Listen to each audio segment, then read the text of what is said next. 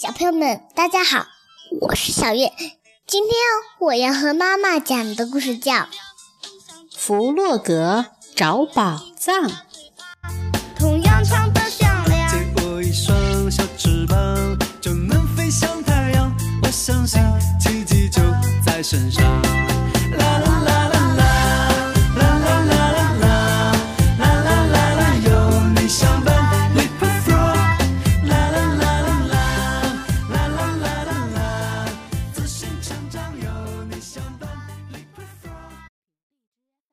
紧点儿，小熊，快点把早饭吃完。弗洛格说：“今天我们要去挖宝藏。挖宝藏，这是什么意思？”小熊问：“你跟我来就明白了。”弗洛格说：“我们要挖一个很深的洞。”他解释说：“我们要挖呀挖呀，呃直到找到宝藏。”可要是没有宝藏怎么办？小熊问：“总是会有宝藏的。”弗洛格说：“我保证。”弗洛格突然停下来，朝地上指了指：“这就是我们找宝藏的地方。”他说：“就在这儿。你怎么知道？”小熊问：“我就是知道。”弗洛格说。弗洛格开始挖了起来。小熊看着，心里充满了敬佩。看起来这是一个艰苦的活儿，没挖几下，弗洛格就累了。现在轮到你了，小熊，他说。小熊吃不准，但还是接过了铲子。他开始勇敢地挖起来，可是铲子对他来说太大。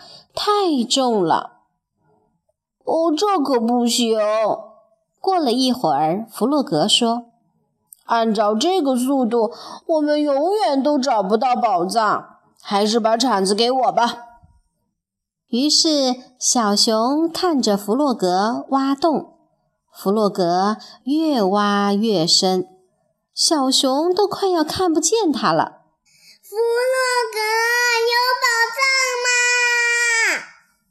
小熊喊道：“没有，还没有。”弗洛格的声音从地下深处传来：“小心，小熊，一块石头出来了。”可是小熊没听见，它朝洞里探过身去，然后，咚，它掉进了洞里。就这样，他们坐在了又深又黑的洞里。我饿了，我要回家。小熊说：“哦，我们回不了家。”弗洛格平静地说：“这个洞太深了，我们爬不出去，我们被困住了。”小熊开始哭起来：“我们要永远待在这里了。”他流着眼泪说。我再也不能和老鼠去钓鱼，野兔也会想我的。弗洛格也害怕了，他不知道怎样安慰小熊。勇敢点，小熊，他说：“我们来大喊救命，肯定会有人听到的。”于是他们喊了又喊，可是没有人来。然后弗洛格又想到了一个办法，我们来唱歌吧。他说：“我们来唱一首坐在洞里的歌，鼓舞我们自己。”月亮升起来了，夜幕降临了。弗洛格和小熊唱啊唱啊，一直唱到累得睡着了。虽然。他们离自己温暖的小床那么遥远。第二天一大早，鸭子出门散步时，偶然碰上了一个沙堆。多么奇怪呀！它惊叫起来：“昨天这里还没有这个呢！”然后它看到了那个洞，就去找小猪。小猪探着身体，朝着洞里面喊：“喂，里面有人吗？”“有，我们在里面。”弗洛格和小熊一起叫喊：“是我们！”弗洛格和小熊，我们出不去了。哦，我想我们应该去把老鼠找来。”小猪说。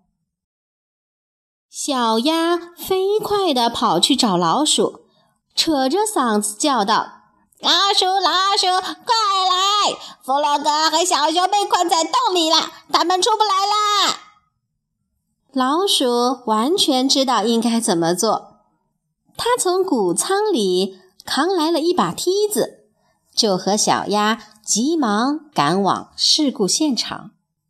老鼠把梯子放进洞里，可是洞太深了，梯子很快就不见了。爬上来，小熊！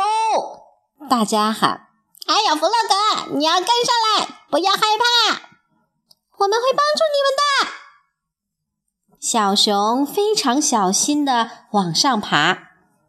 当他接近洞口的时候，朋友们把他拉到了安全的地方。接下来轮到弗洛格了。当弗洛格的脑袋露出地面时，大家都欢呼起来。老鼠帮他从洞里爬出来时，大家一起大叫：“哇哇哦！”可是你们在下面做什么？野兔焦急地问：“这么深的洞也太危险了。”我们必须马上把它填上。哦，都怪我！弗洛格轻声说：“我答应小熊我们会找到宝藏，可是这里什么都没有。唉，现在这里有个没用的大洞，都是我的错。”弗洛格十分沮丧。啊，不过你已经找到了宝藏。老鼠严肃地说：“他蹲了下来。”把躺在边上的那块石头捡了起来。这块石头已经超过一亿年了。他用袖子不停地擦着那块石头，直到把它擦亮。然后他把石头递给了弗洛格。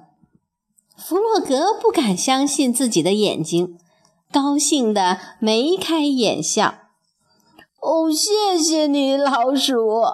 他自豪地说：“不过，我觉得这是小熊的宝藏，我要把它送给小熊，因为它那么勇敢，而且我也答应过他的。”